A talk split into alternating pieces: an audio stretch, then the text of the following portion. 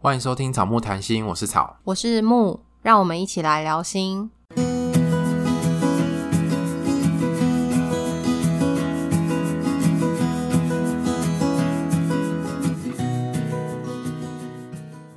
我们上礼拜讨论了心理智商是什么，以及谁需要。那心理智商跟一般聊天有什么不一样？诶，你知道我之前就有听过一种说法，是说心理智商有用吗？如果是你，你会怎么回答这个问题？如果是我可能会问他说：“你希望有什么用？” 哎、欸，好标准的心理智商的答案哦、喔，就是对啊，你希望有没有回答，然后我还反问对方。对，就是你希望有什么用？那个用是指说你就不会痛苦吗？还是你希望我的困扰吗？还是这个时间可以快转过去？那好像需要时光机。对啊，就是如果讲有没有用，好像如果直接回答他有用或没有用，不一定能够真的回答到他，因为当他这样说的时候，他背后一定有一些他的想法。对，这就是我们心理师的脑袋。对，他可能就是想质疑你。我会想测试你。对啊，我们的脑袋就是你，你问我们问题的时候，如果我们是在工作模式，我们可能就会去想这个问题为什么会这样问。有一些你是怎么想的？对，有些问题就是会直接的回应，可是有些问题我们可以感觉得到中间背后有些东西，所以我们就会再去问，所以就不会直接回答。对，可是平常不会这样啦，平常就这样太累了，所以心理师还是有一般人就是工作模式脑袋关机的时候。我们现在是关机还开机啊？你刚刚是都给我偷开机，就是有的时候还是会就是跟大家一样，就是平常聊一些乐色话啊、干话这样，不会每次聊天都这么的有意义，然后一直在想 想东想西。哦，那太累了，不行，不能这样子。我觉得工作跟生活还是要有一些界限。对，就是工作的时候把工作的脑袋开机，然后平常的时候那些就关机，不想想这么多。那其实我之前也听到另外一个质疑是，哎、欸，为什么心理智商要收钱，还收那么贵？心理智商。是一个工作啊，又不是自工，自工才不用收钱，自工是要领时数的。对啊，而且很多人会觉得社工是自工，就是哎、欸，有个自工来我家访问这样子。对，所以自工、社工不是自工，心理师也不是自工。虽然说我们是一个帮助人的行业，可是我们是有付出劳务的。对啊，你去算命，算命师也会跟你收钱啊，也收很贵啊，你也都不会嫌他贵。哎、欸。对，他会觉得哦好准或者不准才会嫌它贵这样子。对啊，所以你不会说呃算命师是一个职工，然后不收费，嗯，但他也是有他的专业，他的学的东西，然后帮忙你的部分。对啊，或者是你去花钱请教练健身，或者是你去看医生，其实那也是都需要钱的啊。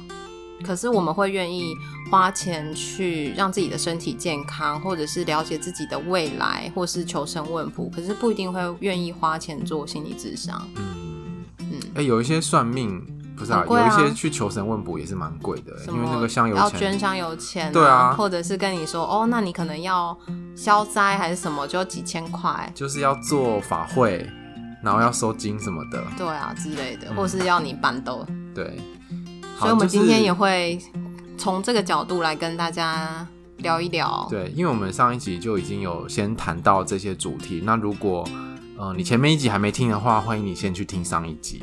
那我再回来听这一集。对，这一集我们想要聊一些更具体，然后更务实层面的东西。例如说，如果我今天想要做心理咨商，我要去哪里找？那进行的方式是怎么样？那怎么收费？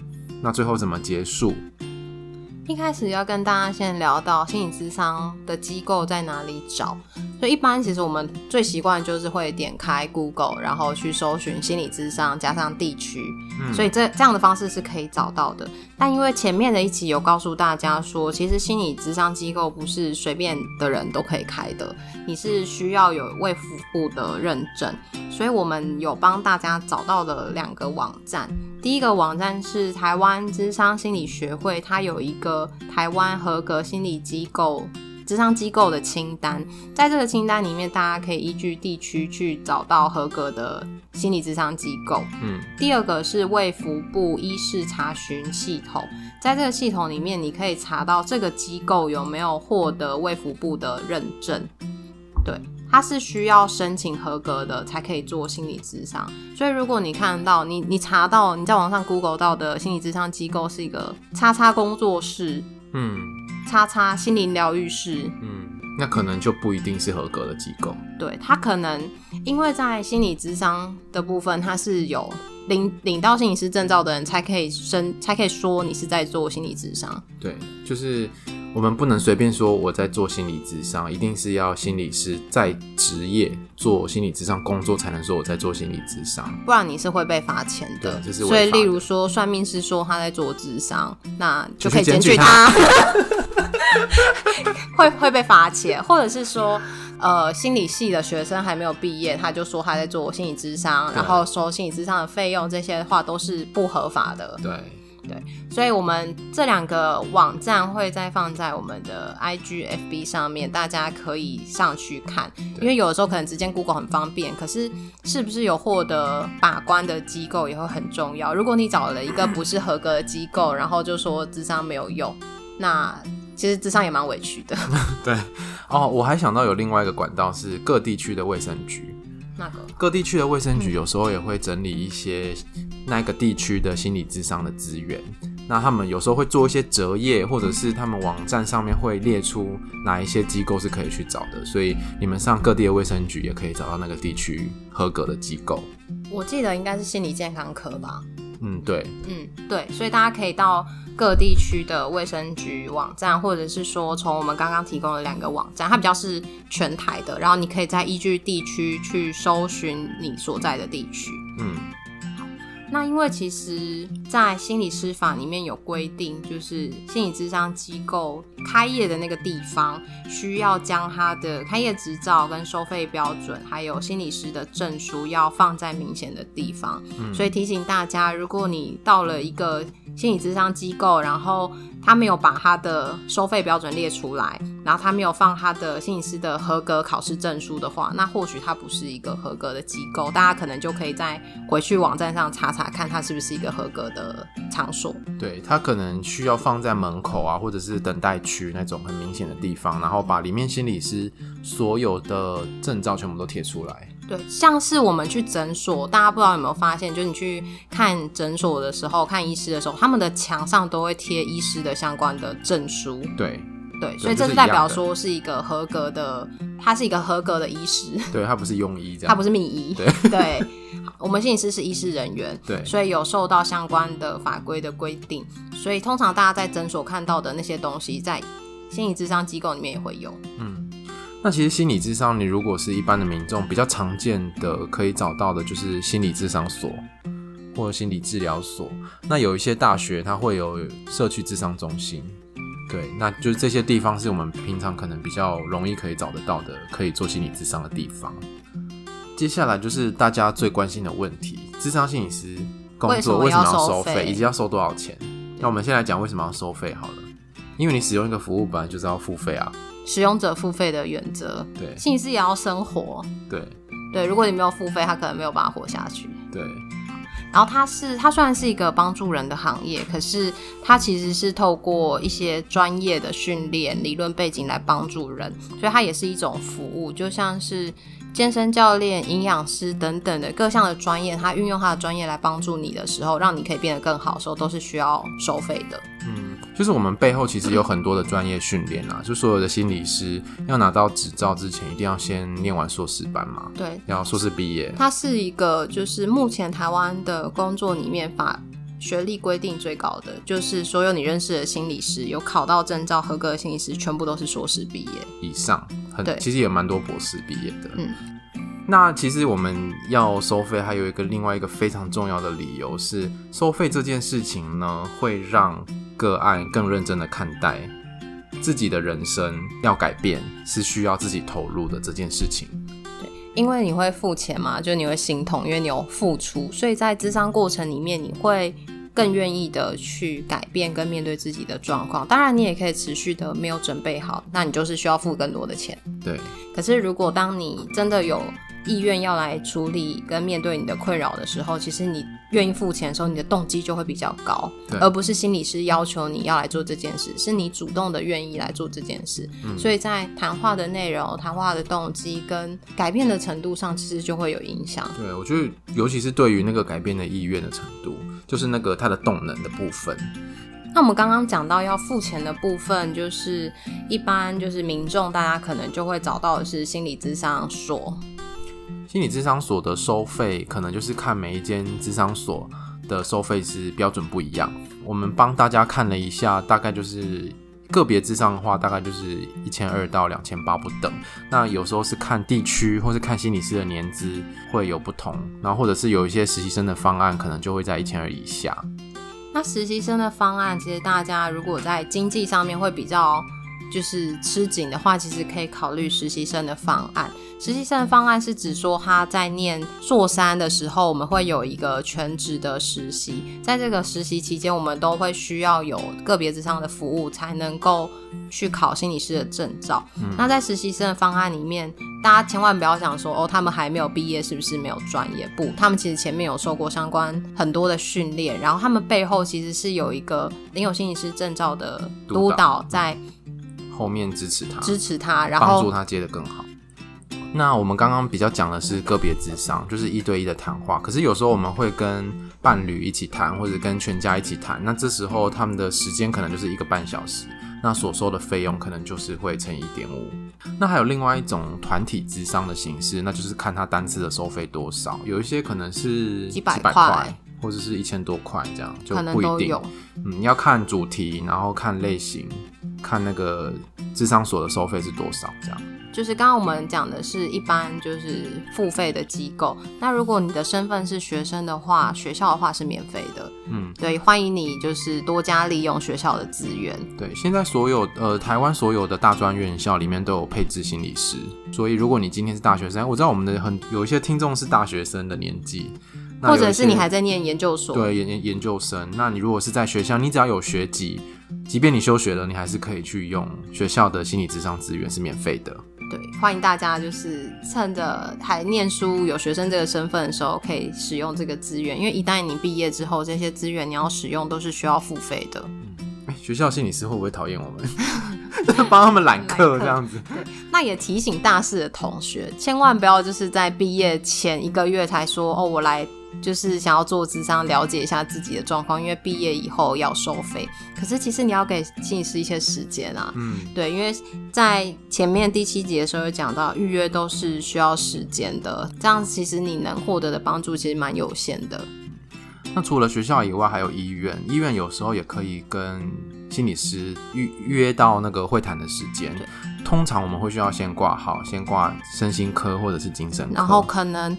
医院部分，因为每家的规定不太一样，有些是会有身心科医师做转介，嗯，对，医师评估你有需要的时候，就会转介给心理师做晤谈。那他的晤谈可能次数或者是时间的部分，就会是依据医院的规定。之前听过有些医院是只能谈六次，一次是半个小时，嗯，但我们一般的情况可能是一次是五十分钟。或或一个小时，或一个小时，那它费用的部分其实是会比一般心理咨商所便宜，可是也因为大家有些人会去使用医院的资源，所以它基本上都是要等待的。对，有时候可能要排很久。这个部分健保是有给付的，嗯，所以你付的费用就会比较少，可能也会需要花时间等待。对，还有另外一个资源是各县市都会有卫生局的心理卫生中心，它也会有提供个别咨商的服务。嗯。它也是免费的，对。那基本上它提供的次数是有限嘛？那我听过最短的是两次，然后我第一次开案，第二次结案，就比较像是一个体验之商的感觉。对，或者是做完评估，然后你后续你可能要再使用其他的资源，这样。我听过的好像就是大概二到六次，我听过最长是八次欸。各县市的话规定其实不太一样，那大家都可以上各县市的卫生局的网站去查询。可是也因为它是免费的，所以它的时间是有限制的，通常都是白天，不会有平日的晚上跟假日。那如果你是在上班的话，变成你可能要请假。嗯，所以使用情况上可能没有这么的方便。所以在心理咨商机构虽然要付费，可是它其实是比较有弹性的。嗯。对，所以大家都可以依据自己的经济状况做斟酌。那有人会问说，哎，那心理智商一般疗程是要多久？我们当然不会用疗程这个词啊，因为我们不是在做治疗，我们在做智商。嗯。可是我们会说一个周期大概可能是一般来说可能是六到八次。对，然后看你的困扰而有变动。六到八次，它其实前面的几次都是在心理师跟你在建立关系，认识你这个人，透过你谈的东西里面去逐步的评估架构对你的认识，然后他评估你的状态。所以等到真的要可以有一些可能解决策略的时候，也都会需要花一点时间。对，那如果你的困扰是比较复杂的，例如说像什么家暴啊，嗯，然后长期的人际关系困扰，或者是说你对于严重的婚姻问题，对，或者是说有一些性侵害的创伤等等的，这些都不是六到八次可以处理到让你觉得状况好一点的。对，所以其实是要看状况，就是看你的困扰，对。要需要多少时间处理？那另外一个也跟心理师的工作方式有关，因为我们在做心理咨商，其实有分很多的理论学派。那我们每个心理师可能都会有自己习惯的或擅长的理论学派。那某一些理论学派是做比较短期的，那有一些理论学派可能是做长期的。所以就是看你跟哪个心理师谈喽。一般的话，大家可以就是先给自己六到八次的时间去体验看看，在个别智商里面。对你的帮助是什么？然后也不不一定要设定目标，说完全的解决你的困扰。可是，在这六到八次里面，我想你应该会有一些新的发现跟学习。或许没有办法直接去解决到你的困扰，可是有可能让你增加对自己的认识，找到其他的资源是可以去解决这个困扰的。嗯，对。所以最重要的一句话就是需要时间。它不是你像看医生吃药一样，感冒吃药一样，三天一个礼拜就会好，它会需要一段时间。对，你这个困扰累积了多久，嗯、或许就需要多久时间来处理，或者是更久。是也不一定啊，可是基本上就是不会太短，因为一个人的改变就是心理或是行为的改变，没有这么容易，没有那么快。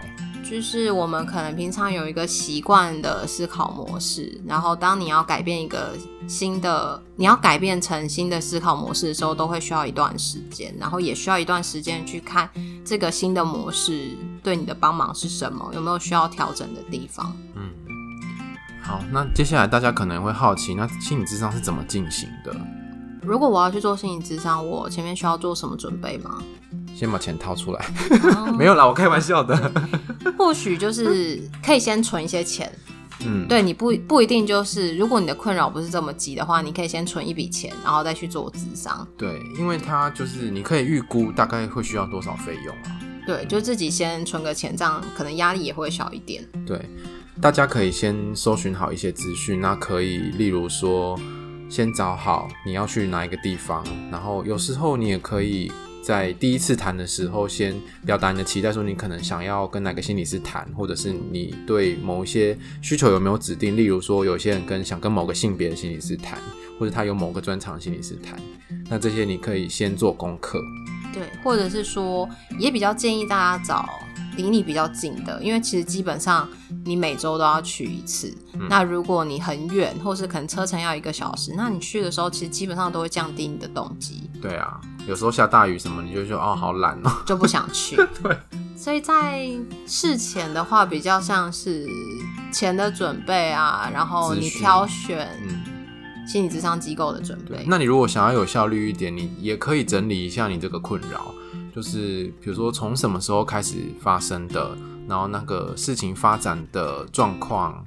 随着时间的进展，它是怎么发展的？这些你可以先整理好，那到时候你就可以先拿这些整理的东西跟心理师直接讨论，这样子可能也会缩短你时间时间上面。对，就是你不是一片空白茫茫然的过去，嗯，你前面是先有稍微的准备，可能就会让让咨商的进展快一点点。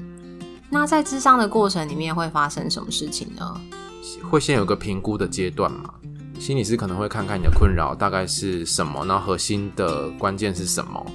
后续谈的时候可能会帮助你对自己有更多的了解，那你可能会产生新的体会，或者是有新的观点，或者是说在这过程中你也会有一些情绪上面的经验。你在说你的困扰事情的时候，你可能会觉得很难过，你可能在智商师前面会落泪。或者是你真的越讲越生气，或是越讲越沮丧等等的，会有很多的情绪经验。因为当你在说这些事情的时候，其实你已经在帮自己做整理，情绪可能也会被带出来。嗯，所以在智商过程中里面，哭泣、生气，有很多情绪是很正常的。对，大家可能平常。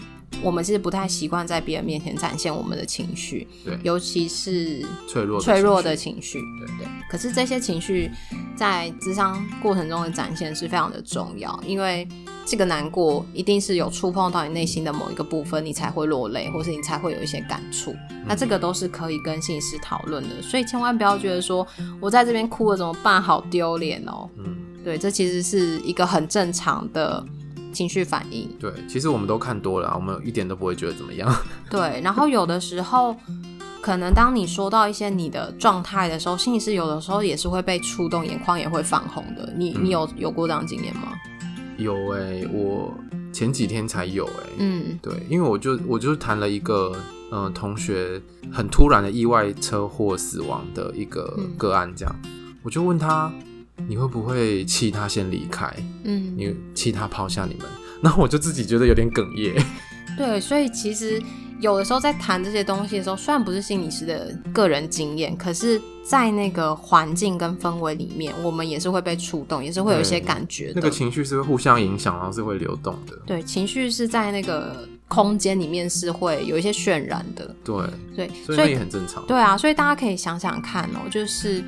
当你看到你的父母在吵架，好了，你是不是也会觉得有一点紧张？对，心跳会变快。心跳会变快。虽然他们不是在骂你，是他们两个在吵他们的事情，可是你的情绪是会跟着被影响的。嗯，所以情绪有些时候是一种氛围，然后不是自己能够控制的。所以想让大家知道说，在咨商过程里面经验这些情绪是重要的，也是正常的。对。那后面可能也会有一些讨论你的问题怎么改变的过程，可能也会让你觉得不舒服。嗯，因为改，因为我们人都都有习惯嘛，要尝试一个新的改变，其实对我们来说都是一种冒险。嗯，所以这个冒险是面对未知的过程，它其实没有那么容易。我觉得有的时候那个不舒服也很像是当你需要去面对。你的困扰其实是你自己的问题的时候，那其实是让人很难接受的。对，因为在智商以前，你可能会怪别人，嗯，都是怪大家对你不好，大家对你不友善。可是如果你透过智商发现了，其实在这个不友善的过程中，自己需要负一些部分的责任的时候，其实会很难接受。哎，嗯。对，所以那个不舒服也有可能也是因为这样，因为心理师跟你讨论之后，发现你需要为你自己负部分的责任，不能把所有的责任都往外推。嗯，对。可是如果你没有准备好，或者是你一时之间很难接受，因为这其实是我们每个人不愿意面对的部分。对，你可能就会有一些生气，可能觉得智商没有用，因为心理师都说这是你的问题。那有可能在这个过程中，我们都会希望智商是。一直往前的，像火车、像高铁，快速的往前。嗯，就是一直有进展，一直有一直有进展。可是有可能中间我们会停下来，可能会卡住，可能心理师也不知道卡在哪里，需要跟你一起去探索我们卡在哪边。对。然后有时候可能甚至你的生活里面会发生突然的事件，让这个进展后退。对。又或者是在治疗过程中，呃，在谈话过程中有一些状态让我们的疗程后退，这都是有可能的。嗯。所以大家可能会很习惯觉得啊，智商就是会一直往前走，一直往前走。但是其实，在我们的工作经验里面，其实并不是这样。有时候我们就是会来来回回的，就是后退了又前进，然后可能会停下来。嗯、那这些都是正常的。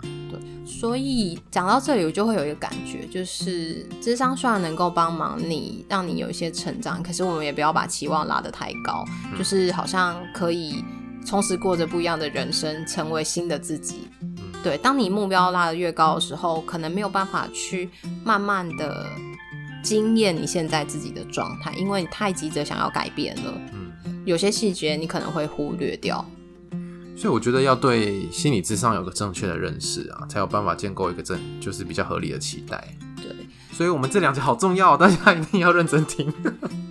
对，所以不知道这样，我们目前讲到这边有没有颠覆大家对于心理智商的一些原本的观点跟看法？也欢迎大家可以让我们知道。嗯，哎、欸，我们还没有要 ending，我们还有最后一个 part 还没讲。对，就是我们前面有设定嘛，就是如果一般是六到八次的话，或是我的困扰已经结束了，那我可以怎么跟心理师说？哎、欸，我觉得智商差不多，我要结束，或者是什么时候可以结束？基本上就是你如果觉得你的困扰程度其实已经差不多了。你可以直接提出来跟心理师讨论。我想，通常在这种时候，双方都会有一些感觉，嗯、就是觉得，哎、欸，其实你的困扰已经有了进展，然后你生活有新的改变，或者是说困扰降低了，或者是说，当你的可能因为经济或是什么样的考量没有办法继续的时候，其实都可以直接跟心理师做讨论，千万不要觉得不好意思。对，那其实。我们会很希望个案可以跟我们讨论这些东西，因为有一些个案就是会突然消失。如果你准备要跟心理师做一个结束之上的部分的话，它其实在人际关系里面象征的是要结束一段关系。嗯，然后每个人面对结束关系，其实会引发不同的状态，因为不是每一段关系都可以好好的说再见。对，可是，在智商关系里面，我们会希望是好好的说再见。嗯，对，我们整理了我们的智商历程，然后把一些想对对方说的话说清楚，然后我们做一个正式的结束。嗯，可是有一些人可能会有一些状况，例如说分离焦虑太严重，或是他没有办法去说再见，对，他就会直接消失，然后也找不到人。嗯。对，那这个代表其实这是他需要面对的课题，对对对对，所以大家有没有发现，光是一个结束，在咨商里面也是有一些象征跟意涵的地方。对，所以我们也会想要鼓励大家，如果你有去做心理智商的话，这些事情其实都可以提出来跟心理师讨论，任何都可以跟心理师提出来做讨论。例如说，心理师说的这些话，你想了解为什么，或者是说他这样说让你觉得不舒服，都是可以讨论的。嗯。因为在前面的时候，我们讲到。智商关系很像是一般的人际关系，又不太像是一般的人际关系，因为在智商关系里面，它是有机会可以去理解对方的想法，可以做一个核对。在一般人际关系里面，我们可能会担心，不敢说，说了别人怎么看我。可是，在智商关系里面不会，因为一旦你们结束了智商关系，你们就是陌生人，基本上是不会再有联系的，除非当你下次有需要的时候再去联络心理师，再重新的做。开始做智商的历程。嗯，那不晓得透过了这两集的节目，大家有没有更认识关于心理智商？那如果有觉得我们讲的不清楚，或者是你有疑问的地方，也都欢迎私讯我们来跟我们聊聊，我们可以再做成节目跟大家分享。嗯，那如果喜欢这两集的节目的话，记得分享给你的朋友，然后到我们的 IG 跟 FB 按赞留言，然后可以订阅我们的频道。那我们今天就到这边喽，拜拜，拜拜。